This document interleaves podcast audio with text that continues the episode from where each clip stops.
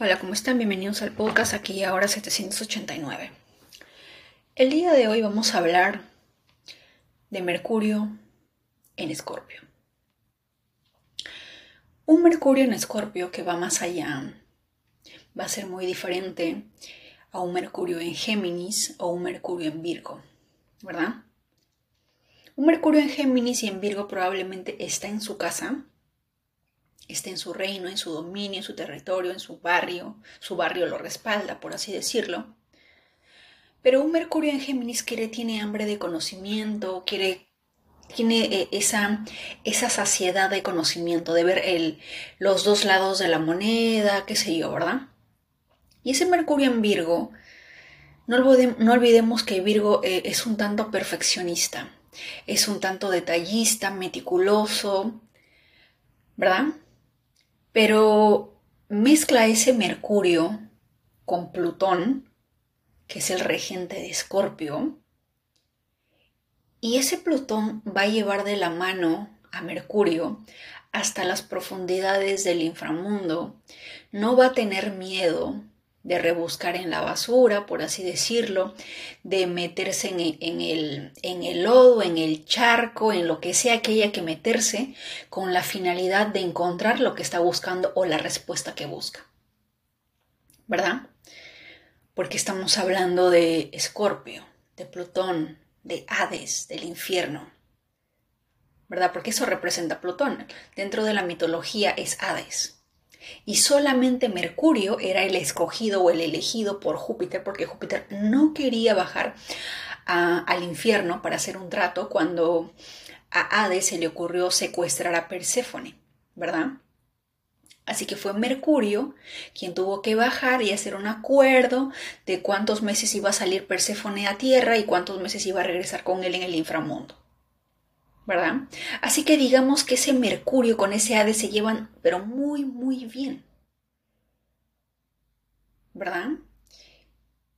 No va, no va a tener reparos ni límites en buscar la información que busca hasta encontrar todos los patrones habidos y por haber y dar en el blanco y decir, te atrapé. Algo así. Así que si, si es que ustedes conocen a una persona o se enamoran de una persona con Mercurio en Escorpio, sepan de antemano que cualquier palabra que ustedes digan, de alguna manera está siendo filtrado, analizado, guardado en una base de datos, seleccionado en archivos súper secretos, para que en algún momento cuando se te ocurra decir algo diferente, esa información salga a la luz, sea contrastada y si no coincide, prepárate para una guerra sin cuartel porque hasta que no encuentre la verdad no te va a dejar en paz o simplemente no vas a tener pero ni la más mínima idea de lo que hay detrás tuyo.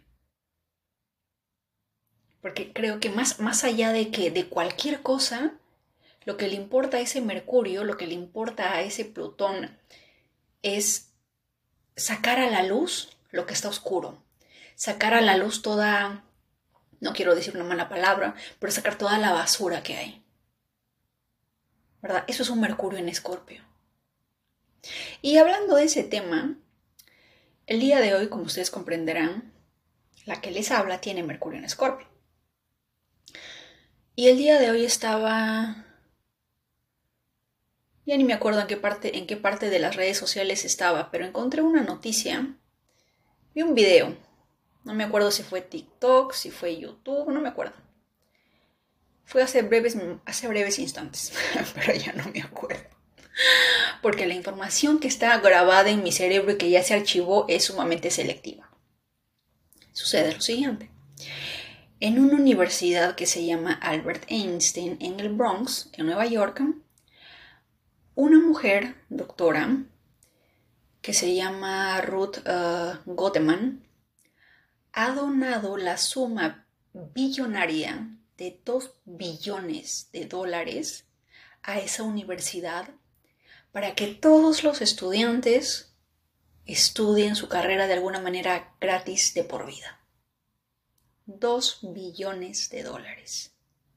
Específicamente para que sea invertido en los estudiantes y para que se refuerce o se direccione ese dinero al estudio de la epigenética. Y si hablamos un poquito de epigenética, les, les cuento que fue la, la, esta, esta ciencia que recién sale a la luz poco a poco, que ya tiene tiempo, pero que recién, recién los millonarios, millonarios están invirtiendo en eso. ¿Por qué motivo, razón o circunstancia? No lo sabemos. Pero yo me acuerdo claramente cuando en algún momento leí un, libro de epigenética, así al, porrazo, no, no lo leí profundamente, pero me cautivó la parte en la que la epigenética había descubierto que nosotros no éramos los campeones de la carrera de la vida. No era que el espermatozoide empezó una carrera loca de por vida por llegar a ser el primero. La epigenética demostraba que eso no era así, que era una mentira, que esa verdad tuvo caducidad y que ya caducó. Porque dentro de la epigenética demostraban que era el, el útero, o el óvulo en este caso, quien de alguna manera seleccionaba para qué espermatozoide abrirse. Pongámoslo de ejemplos energéticamente, resonancia, con quién vibraba, con quién hacía clic. No era que el primero que llegaba, ¡pum!, la invadía y de frente ponía su banderita ahí y decía yo gané. No. Era el óvulo quien de alguna manera, eh, no sé cómo será, pues, ¿no? Eh, es como que una, una, lenteja, una arberja, la que siente mm, varios granitos de arena a su alrededor, pero obviamente solamente con uno de esos granitos de arena es que ella vibra. Es que ella lo mira, se miran los dos, hacen clic, hacen una conjunción y la niña pues decide abrirse, le dice pasa mi amor, vamos a hacer algo lindo, vamos a crear algo hermoso y plum, se cierra. Y en ese momento en el que ella se cierra, plum, se prende como una luz. Se genera un, cortocircuito dentro y pareciera que hubiera como si una luz se iluminara desde adentro. Así lo, lo habla o lo cuenta la epigenética al momento de la concepción. Así que no es que seamos campeones, ¿verdad? Porque recuerdo a Gary Vaynerchuk, el emprendedor de Nueva York, él decía, no somos, somos una, somos las personas, eh, las personas que, hemos, que, estamos en este planeta, que estamos en esta tierra, en, este, en este momento, somos campeones sobre trillones y trillones de espermatozoides y nosotros ganamos la carrera. Hasta que vino la epigenética y dijo, no, no es cierto. El óvulo tuvo selección natural y por selección natural te eligió a ti. No eres tan especial. El óvulo te escogió. Y si hablamos del óvulo, hablamos de energía femenina, ¿verdad? Más claro, imposible. La energía femenina es la que seduce, atrae, es la que elige, es la que escoge. Yo no sé si de repente a alguien del lado, no sé, más masculino fue el que se le ocurrió esa idea, pero o de repente el punto de vista desde la perspectiva de la persona que dijo, el, espermatozoide llega a la carrera y fue de frente la penetra y ¡pum! Nacimos nosotros. Pero nosotros fuimos los que teníamos el, el ADN de papá y nosotros fuimos los campeones, ¿verdad? O las campeonas. Pero la epigenética decía que no. Así que cuando tú, cuando tú eh, escuchas la palabra epigenética, más o menos ya tengas un pequeño concepto, un pequeño cuento, por así decirlo, que no es cuento, de qué se trata la epigenética y qué es lo que ha descubierto. ¿Verdad? Ahora, lo interesante de esto es que esta mujer en estos momentos tiene exactamente 93 años. Saquen su cuenta utilizando la numerología en qué año está. ¿De acuerdo? 2 billones de dólares. ¿Mm? ¿En qué año estamos? En el año 2024. 2 más 2 más 4 es 8. 2 billones en un año 8. Activen sus mercurios y pónganse a pensar. Y lo hace cuando tiene 93 años. Si le quitamos ese 9 más 3, 12, 1 más 2, 3, Júpiter. Y Júpiter representa los niños, la infancia, ¿verdad? Pero más allá de todo esto me parece muy interesante porque si no me acuerdo, en algún TikTok en algún momento, yo no sé ustedes, pero en mi lado de TikTok, hace no mucho me salió una información muy relevante e interesante explícitamente sobre estas donaciones. Y decía, por ejemplo, que estas personas X, eh, obviamente, en especial los, em, los magnates, los que gobiernan entre comillas el mundo, entre comillas, invertían grandes sumas de dinero dentro de la industria médica, tú ya te imaginas para qué. No lo vamos a decir. Pero tú ya sabes por qué y con qué fines lo hacen. ¿Verdad? Y yo digo, dos billones de dólares para el tema de la epigenética. Muy interesante. Y veo que el director de, su, de esta institución... Pero antes de esto, la mujer se apellida Goteman. Goteman, si no me equivoco, termina en un 27, que es un 9. Digamos que ahí tiene un 9 lindo, hermoso, precioso, un 9. Ok. Pero resulta que el esposo de ella tenía un 7 y un 11 en el nombre. Y obviamente un 9 también porque era Goteman, ¿verdad? Estuvieron casados 72 años. Y yo digo 9, 9, interesante. Pero más allá de todo eso, dentro de la historia hablan de su amistad con Warren Buffett. Y los que conocen de economía conocen a Warren Buffett, que es uno de los millonarios de... uno de los grandes multimillonarios en Estados Unidos. Y si es que algo hemos aprendido dentro de numerología con un poquito de economía, es que en algún, es que en algún momento JP Morgan dijo, los billonarios, ojo, escuchen, los billonarios tienen astrólogos, numerólogos. Los millonarios no. Y si alguien te dice que ha donado dos billones de dólares, que el esposo era amigo de un, de un tal Warren Buffett, que está metido dentro de todos esos negocios multi, multimagnate que ha donado millones y millones para miles de causas, saca tus propias conclusiones. Si no tienes a Mercurio en Escorpio, no importa, activa ese Mercurio e ilumina tu casa 8. Y ponte a pensar. ¿Verdad? Me voy a la página web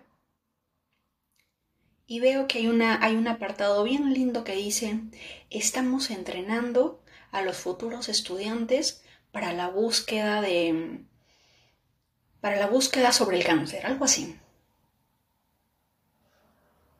imagino que para que busquen información sobre el cáncer o para que busquen, estudien, analicen el tema, es porque, entre comillas, buscan la cura del cáncer. ¿Correcto?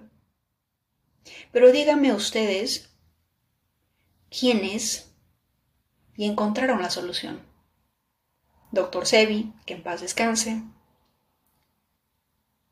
el doctor eh, Frank Suárez, que en paz descanse. Después hay otro doctor que me estoy olvidando su nombre, aparte del doctor Sebi, que también de alguna manera descubrió la cura para esa enfermedad. Pero que, oh, ya no están con nosotros. ¿Verdad? Y lo más interesante es que esta familia que está tiene siete y once. El director de este, de este instituto, de, este, de esta institución, universidad, no, no me acuerdo, creo que es universidad de medicina. Sus dos nombres, de alguna manera, tienen doble nueve. El nombre y el apellido es nueve.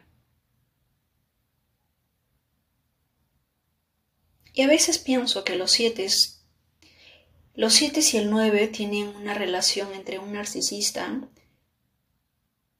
entre un ser oscuro y un ser de luz.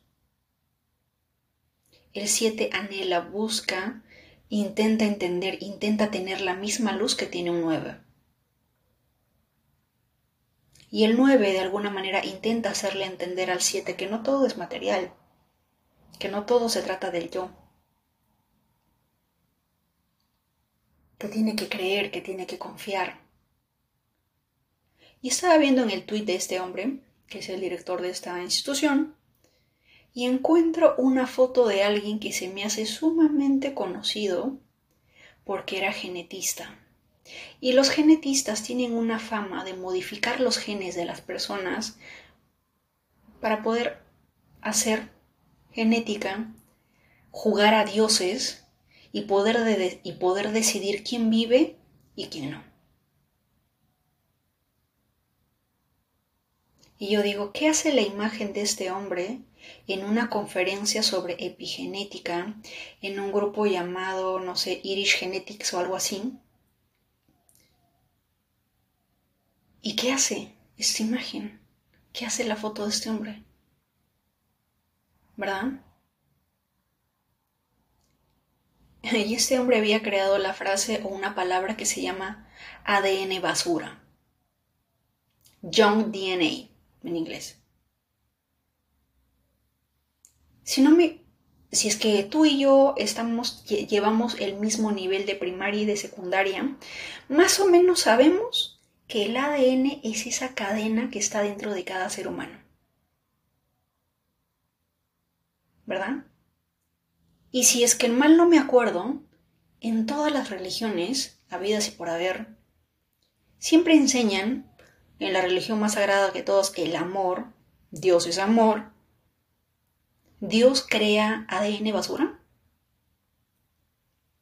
Dios tiene ese concepto. ¿El universo crea ADN basura? Piénsalo. Y lo más interesante de todo, la cereza del pastel. La suma completa de este hombre que se llama Susumu Ono, japonés él, suma 7. Murió de cáncer de pulmón. Qué irónica es la vida, ¿verdad? Cáncer de pulmón. Y yo digo, ¿qué tiene que ver el cáncer de pulmón o qué nos habla el cáncer de pulmón de este hombre Susumo Ono en, dentro de la bio la bio, bioneuroemoción que es la que es eh, la rama que obviamente no está reconocida por la medicina, Así como, lo, eh, así como los astrofísicos, científicos creen que la astrología es basura, de alguna manera la neuroemoción para los doctores, para los capos de la medicina, también es basura. Así que no lo toman en cuenta. Pero dentro de la neuroemoción se nos ha enseñado o se nos dice a través de varios, varios de sus representantes que cada problema físico que tengamos es algo que está conectado con, el, con, nuestro interior. Como es arriba, es abajo. Si es que hay una parte en el cuerpo que te está doliendo, que está sufriendo, es porque, es porque hay una parte dentro de ti que también está sufriendo y que no te estás dando cuenta. Y yo me pongo a buscar qué tiene que ver el pulmón. Y cuál es la finalidad de nuestro pulmón no es el pulmón el encargado de que nosotros respiremos. No es el pulmón el primero, el primerito en entrar en acción cuando salimos de ese, de ese, eh, de esa energía plutoniana de vida después de muerte, porque nuestra madre está en el hospital, está en la camilla, está pujando, nosotros salimos y la primera preocupación del doctor es que respiremos. ¿Quién es el primer aparato que se activa? Que tiene que hacer su trabajo bien para que todos sepamos que estamos vivos o que el bebé está vivo. El pulmón. A partir del noveno mes. Entonces el pulmón tiene que ver con la vida. Y me parece curioso, curiosísimo, porque yo siempre les digo que los siete están regidos por Neptuno, por Pisces, que ellos saben que la vida es un sueño, pero aún así se aferran se niegan rotundamente a morir. Porque les encanta, están tan fascinados, están tan enamorados de su sueño, que no quieren morirse. Y me parece, me parece locos, me parece jalado de los pelos, de de veras, porque si sabes que la vida es un sueño, ¿por qué te aferras tanto? Si sabes que todo va a terminar, ¿por qué desarrollas una enfermedad que literalmente te está diciendo suelta? Respira. Deja ir. No lo, no, lo sostengas. Y dentro de la vida en emoción decía miedo miedo a morir, miedo a la muerte. ¿Por qué un número 7, que dicho sea de paso hemos estado hablando de Pisces, tendría miedo a morir? Que dicho sea de paso, el hombre nació un primero de febrero, así que era Acuario. Pero el nombre.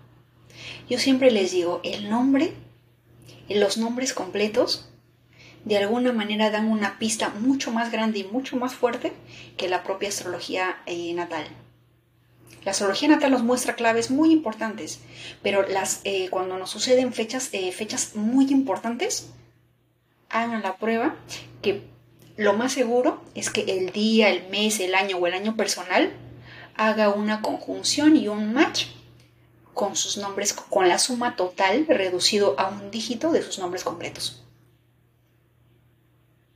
Hagan la prueba. ¿Mm? Así que yo me pregunto y me sigo preguntando y le hago la pregunta a todos los Pisces y a todos los siete que están escuchando. Si ustedes saben que esto es un sueño, ¿por qué se aferran? ¿Por qué? ¿Por qué quieren jugar a dioses? ¿Por qué en su afán de buscar la, la realidad que ustedes dentro de sí saben que no existen? hacen daño a otros. ¿Por qué? Porque encuentran cierto placer en poder, en poder sentirse o creer que son dioses y que pueden elegir a diestra y siniestra qué persona vale y qué persona no. El día de hoy estaba hablando con Maika, mi amiga de España, y estábamos hablando de las personas narcisistas. Y cómo a veces algunas personas narcisistas, pero lo menciono porque me hace recordar eh, a esta energía pisciana, esta energía 7, que tiene que ver mucho con esto y con el tema del que estamos hablando. Y es que en algún momento a mí me dijeron, tú no tienes talento para las ventas, tú no sabes ni hablar, sin mí no eres nada. Tienes un carácter de miércoles que nadie te va a querer, te va a amar como yo. Pero lo que más me dolió en ese momento, en mi infancia de, en niña de 22, 23 años, adolescente, que me dijeran eso, fue lo siguiente. Me dijeron, hay cosas que se necesitan un talento innato y tú no lo tienes. Yo sí.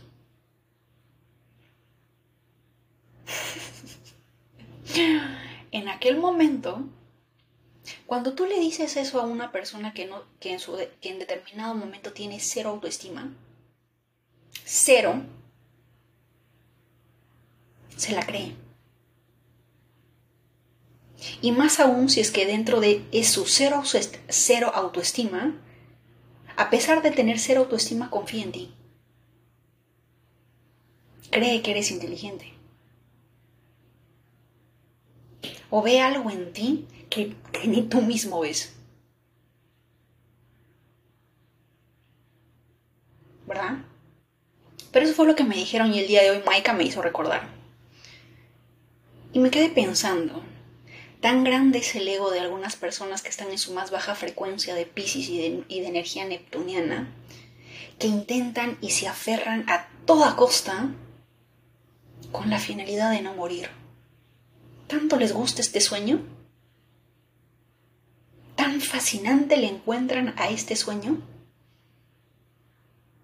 Tanto que quieren aferrarse, pero con uñas y dientes y garras, algo que dentro de sí, su propio ser y su propia conciencia, debe de sentirse como como un animalito enjaulado, triste, deprimido, vacío, al ver que su cuerpo en el exterior no se da cuenta de que la realidad que está viendo afuera no es más que una simple mentira.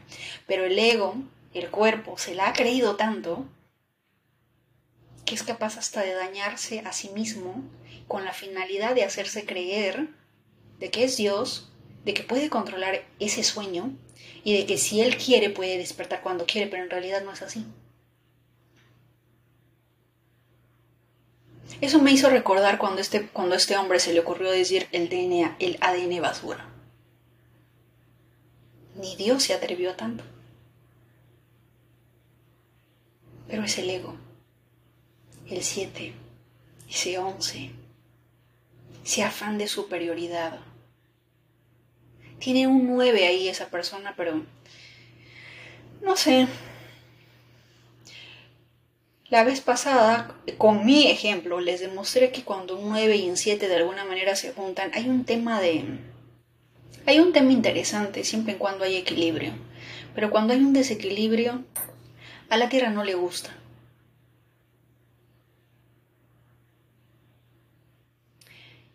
Y me parece, probablemente mi, mi yo de 22 años, mi yo de 23 años, o cualquier persona que no que no sepa un tanto sobre números o sobre leer entre líneas o poder entender ciertas cosas que está en su camino por aprender, obviamente. Porque con esta frase que me dijeron de que hay cosas que se nacen con talento y que yo no lo tenía, pero luego, luego me acuerdo que leí después de muchos años un libro que que dio vuelta a eso. Y decían, hay personas que nacen con talento, sí, pero para adquirir un talento se necesitan mil horas de práctica.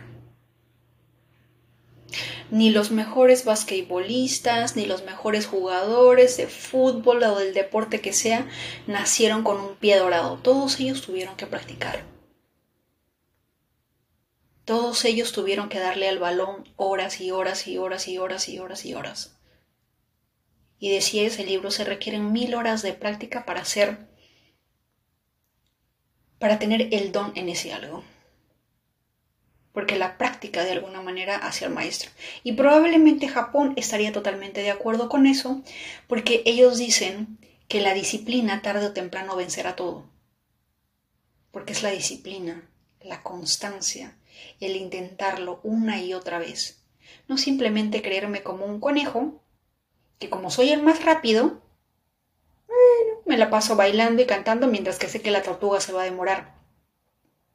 Pero por estar tan confiado, la tortuga me gana. Por estar tan confiado en que soy el mejor, en que soy la mejor, la, la tortuga termina ganando. ¿Por qué? Constancia, paciencia, dedicación, tiempo. ¿Verdad? A la tortuga no le interesa pavonearse para nada. Está tan enfocada en su meta que no tiene pero ni tiempo para pensar en por qué el conejo actúa de esa manera. Ustedes imaginan que la tortuga en esa carrera lo mire y diga, ay, sí, tienes razón. Tú eres más rápido que yo, eres más lindo que yo. Eh, la naturaleza te dio unos par de pies ágiles y me vas a ganar. Sí, mejor me rindo. ¿Sabes qué? Tú ganas. ¿Tú te imaginas eso? ¿Tú te imaginas las cachetadas que le hubiera dado Saturno a esa tortuga? ¿Tú te imaginas? Saturno. Saturno representa todo lo que representa esa tortuga constancia, disciplina, paciencia, esfuerzo, dedicación. Por eso, en la casa en la que tú tengas Saturno, dedícale tiempo, dedícale atención y Saturno te va a dar tu estrellita. Te va a poner tu A, tu 20 o tu 10 o la nota que pongan en tu país. ¿Verdad? Eso es Saturno. Así que, yo no sé quién está escuchando el podcast, pero si en algún momento alguien te dice que no tienes el talento para algo, ni así yo te diga, sabes que mira, tú como no naciste en Mercurio en Escorpio, o sea, tú no puedes entender lo que yo estoy hablando. Por favor, esas son boberías. Porque todos tenemos un Escorpio. Y todos podemos utilizar ese Mercurio donde se nos dé la gana. ¿Podemos hacerlo? Por supuesto que sí. En algún momento les dije que más allá de la astrología, la numerología, hay personas que sobrepasan la numerología. Pero para eso se requiere obviamente práctica, esfuerzo, dedicación y toneladas, toneladas de fuerza de voluntad.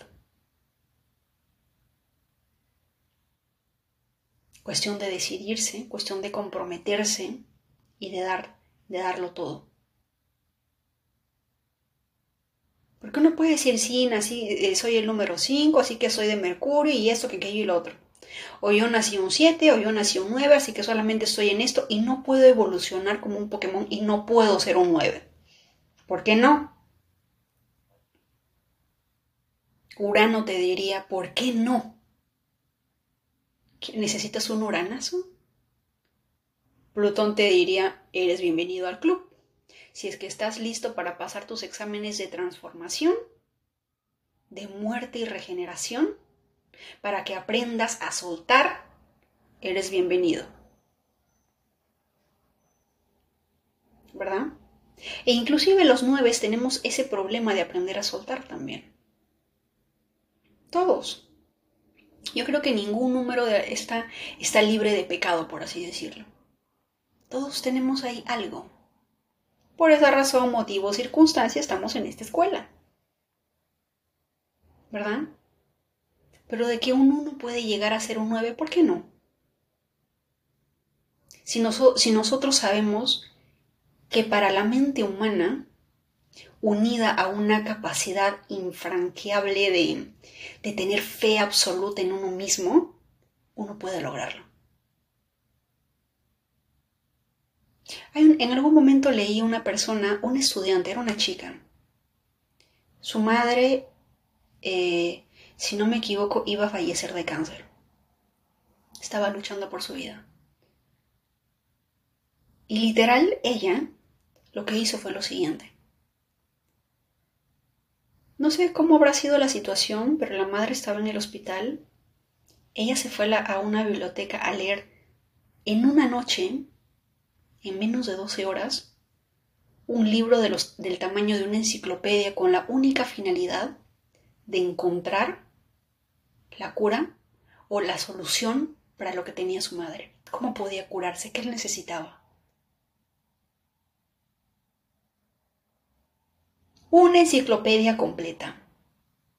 Nosotros probablemente no la terminemos, pero ni en un año.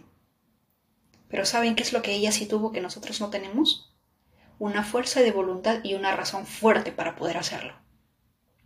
La vida del ser que más amaba la vida de la persona que le dio la vida estaba en juego. Y ella lo hizo. Y así hay miles y miles y miles de casos que ustedes pueden ver en el libro El Secreto, los casos de, de Neville Goddard, de Doris, ah, no me acuerdo el apellido, pero algo se llama Doris. Y entre miles de personas que sabemos que la ley de la atracción, la espiritualidad, la numerología, la astrología, el poder de la mente, el poder del inconsciente. Todos ellos, unidos todos, tienen una sola creencia de que el ser humano es capaz de lograr grandes cosas.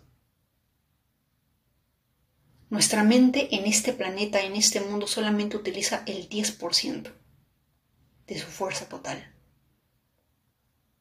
10%, ni siquiera el 50, Dios santo. ¿Tú te imaginas que una persona llegue a completar eso? Si no me equivoco, hay una película que se llama... No me acuerdo cómo se llama la película, pero es con la actriz Scarlett Johansson, en las que ella habla que eh, muestra un carro que va a la carretera y Morgan Freeman le pregunta cómo sabemos que existimos. Y Scarlett Johansson le dice, eh, pones un carro en la carretera, aceleras la velocidad y llega un momento en el que el carro no se ve Así que, ¿qué es lo que determina que existimos o que estuvimos ahí? El tiempo. El tiempo nos da la conformidad, algo así. Pero Eckhart le dice, el tiempo no existe. Todo pasa en el aquí y en el ahora. El, el momento de que ese carro pasó fue en una hora que ya no está. Pero dentro de esa película a la mujer le daban unos componentes químicos, no sé qué, en las que paso a paso se, se, podía demostrar qué es lo que pasaba, entre comillas, porque era dentro de una película, pero uno nunca sabe. Las películas son la antesala a lo que está pasando detrás de bambalinas en la vida. Así que enseñaban en un 10%, completando un 20%, un 30%, un 40%, un 50%. Y si es que ustedes ven esa película, se puede ver el potencial del ser humano o del cerebro. Esa capacidad de poder hacer un montón de cosas cuando llega a su máximo de 100%. Y nosotros solamente llegamos a 10. La pregunta del millón sería, ¿por qué solamente llegamos a 10? Y para eso volvemos al tema, al tema del podcast cada, cada, persona, cada ser humano, los doctores, como el doctor Seville, como Frank Suárez, entre otros doctores, siempre dicen algo, que el, el reflejo del cuerpo, el reflejo de lo que nosotros somos viene del alimento. ¿Y de qué nos alimentamos? ¿De qué? Yo no sé ustedes, pero empiecen a notar eh, en las noticias, en especial en temas de, software, ingenieros de software, eh, dentro del campo de la medicina, empiecen a notar personas de la India, pero cuando ustedes vean van a tener unos apellidos que a veces tienen H y doble L. Y son unos apellidos medios largos, como Murdangam, Tripubali o algo así. Y esas personas mayormente son del sur de la India. Y en algún momento les hablé que, por ejemplo, en, dentro de la cultura ayurvédica, algunos eh, no doctores eran eh, médicos, homeópatas, eh, estudiantes, eternos estudiantes de la ayurveda, porque uno nunca deja de aprender, ellos decían que dentro de la dieta de las personas del sur de la India estaba principalmente el aceite de coco. Y esta persona, no me acuerdo si lo leí en un blog o en un video, creo que era un blog, en la que él decía, ¿no? Los doctores no lo reconocen y jamás lo van a reconocer, pero dentro de nuestra cultura toda, nuestra comida eh, está condimentada, es cocinada en su gran mayoría con aceite de coco porque el aceite de coco tiene esas propiedades de elevar o de incrementar el coeficiente intelectual, de alguna manera, entre otras muchas propiedades. Ellos no te freían con aceite de canola porque obviamente saben que las comidas necesitan, y lo más importante de todo, es que la mayoría de la comida hindú es picante. El aceite de coco, y, yo soy firme creyente de eso, porque un día hice mi chicken biryani que es como un arroz con pollo versión hindú, o como un paella de pollo pero versión india, algo así. Pero se me ocurrió hacerlo con aceite de coco. Normalmente cuando uno consume el chicken biryani o un arroz con pollo picante, a mí me arde el estómago. Pero ese día dije, vamos a hacerlo con aceite de coco. Chévere, ok, vamos a hacerlo. Parece mentira, pero yo cuando comía ese arroz con un aceite normal y con un aceite de coco, mi estómago se sentía de la Refurinfunfly.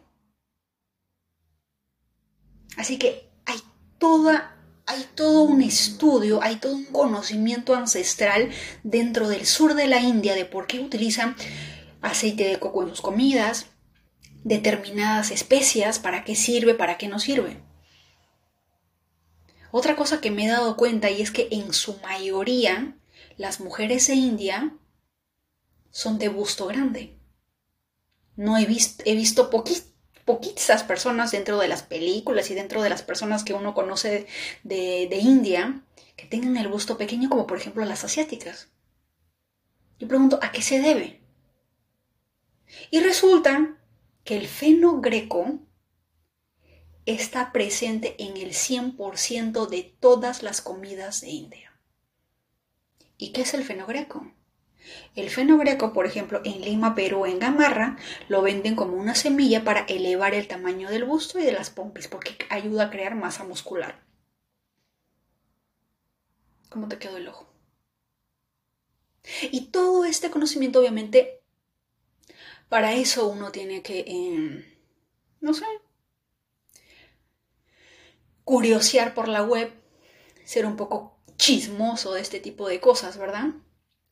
Pero hay conocimiento así que no es compartido porque obviamente hay ciertas eh, personas que no, que no conviene, que no les conviene. ¿Verdad?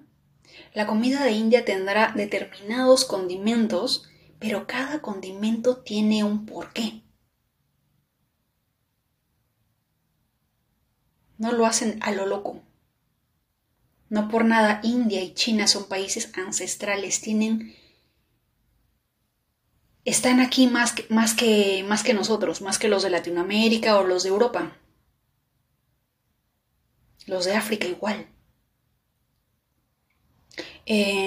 África, por ejemplo, tiene unas plantas que mezcladas con otras plantas tienen poderes para incrementar el nivel de espermatozoides en el aparato reproductor de un hombre, para elevar la virilidad. ¿Tú te imaginas? En algún momento leí que había una, había una actriz que quería eh, salir embarazada, pero su esposo fumaba mucho. Y ella decía, ¿no?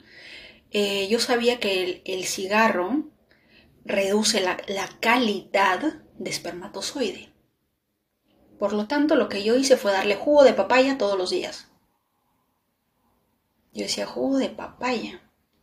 Hasta ahorita no sé para qué es bueno el jugo de papaya, no me he dado la molestia de averiguar, pero simplemente en estos, en estos momentos me acabo de recordar que ella le daba jugo de papaya. Porque decía que eso e, elevaba el nivel de espermatozoide y elevaba el nivel de calidad de espermatozoide. Y si no me equivoco, en las últimas noticias relacionadas a este tipo de información decían que la calidad de los espermatozoides de hace 50 años a la calidad de espermatozoides que hay ahora es sumamente distinta, pero, pero no en niveles de calidad. Están bajos. ¿Y a qué se debe eso? Tú te preguntarás. Cortesía de todas las cadenas de comida rápida, las comidas chatarras y todo lo que hay en nuestro país, en nuestros países, porque pueden haber productos que de repente no tenemos, pero nada nos quita educarnos para poder alimentarnos inteligentemente. Si yo sé que un producto me hace daño o, no me está generando la calidad de vida que yo quiero, pues simplemente investigo. No, no simplemente voy a confiar en el cartón de alguien más que probablemente, como tú comprenderás, y esto se conecta con otra parte, y es que cuando ustedes vayan a un, a un hospital, siempre van a haber personas con unas maletas enormes vendiendo marcas de medicina. Yo no sé si los doctores ganarán su comisión, yo opino que sí, es, una, es otra parte de sus entradas, porque el porqué de cada autor te, te dice tal pastilla sí o tal pastilla no, esta marca sí, esta marca no. ¿Por qué no recomiendan genéricos? ¿Por qué? Si, si, vas a cinco doctores diferentes, te apuesto que te van a dar cinco marcas distintas. ¿Tú por qué crees que sea? Activa tu mercurio. Activa tu zona escorpio. Ponte a pensar. Así que el episodio del día de hoy es Mercurio en Escorpio. Para poder eh, conocer, a veces es necesario dar toda una aventura, todo un viaje, para poder llegar a conocer un poquito más de lo que nosotros vemos por el exterior. Hay noticias en las que da un, aunque a uno le da las ganas de celebrar, de celebrar, de festejar, qué lindo que los seres humanos hagan este tipo de actos tan genuinos, pero cuando tú lo ves desde otra perspectiva, como que pierde sentido. ¿Verdad? Y más aún cuando uno sabe de antemano que desde tiempos hay personas que, invierten en el tema de la educación y la medicina porque saben que a través de la medicina pueden controlar a las personas. Estaba viendo la vez pasada Grey's Anatomy y, y Christina Young dijo, por ejemplo, esta frase que me parece muy chistosa. Dijo, no hay, suficientes cantidad, no, no, hay, no hay suficiente cantidad de personas enfermas en este hospital para que nosotros podamos hacer algo. Y yo me quedé pensando y dije, ¿cuántos doctores pensarán de esa manera? En lo que a mí respecta, no me gustaría que ninguna persona se encontrara enferma porque quisiera que todos estén saludables y felices viviendo de, la, viviendo de lo más feliz su vida pero ella representa una opinión que de repente muchos de, muchas de estas personas tienen que, tienen que sentirlo, ¿no? Una persona tiene que estar enferma para yo poder comer. Una persona tiene que sufrir de tal o cual enfermedad para que tal empresa se pueda, em, pueda lucrar con eso, ¿verdad? Porque estaría, estaría totalmente lindo y hermoso que literalmente ese, esa solución se estudie como, como, como, lo estudiaría un Mercurio en Escorpio, hasta encontrar la raíz del problema, hacer lo que haya que hacer, suturar, eh, no sé, lo que haya que hacer, con tal de que esa herida salga y nunca más eh, vuelva a nacer. Y de que tu estado de salud después de lo que sea que haya pasado sea óptimo. Pero no, la mayoría de cosas, la mayoría de situaciones es simplemente una bandita, una curita que se te pone ahí por momentáneamente y listo. No hay una solución total. No es algo que tú digas, wow, fui a tal sitio y ya estoy curada. No. Y más aún porque los que estamos dentro de, dentro de este maravilloso conocimiento, iluminación, como se llame, de despertar espiritual o de despertar esa conciencia nuestra, sabemos que para poder curar la parte de afuera es necesario buscar qué es lo que hay adentro, qué es lo que no estamos viendo dentro de nosotros y que es el cuerpo quien nos está diciendo, oye, despierta, hay algo que quiero que veas, quiero que sanes esto, quiero que encuentres la raíz de este problema, porque cada órgano está conectado a una emoción. Hasta los chinos, dentro de la reflexología, nos enseñan que dentro de, la, dentro de nuestras las palmas de nuestras manos y de nuestros pies representa un órgano. La oreja también representa otro, otro sistema en el cual ellos utilizan la acupuntura. Pero más allá de todo eso, la bioneuroemoción en pleno siglo XXI, no me acuerdo que estamos, 22, no sé, en el año 2024, sabemos que de alguna manera cada emoción interna va conectada y que si esa emoción no es sanada se, se expresa en el exterior. Como es arriba, es abajo. Y es algo que los cabalistas estarían totalmente de acuerdo. ¿Verdad? Así que los dejo pensando, analicen. Más allá de despertar ese sentimiento de no confiar en nadie, que ese no es el objetivo, el objetivo es ser conscientes. El objetivo es estar despiertos. El objetivo es crear conciencia de conocer mi mundo, de conocer qué es lo que pasa alrededor, pero obviamente sin dejar que eso me afecte, porque si me afecta, me estoy identificando con ello y estoy dando paso a que el ego se active. Simplemente utiliza ese observador innato que tienes tú y observa analiza, pero no lo pienses tanto.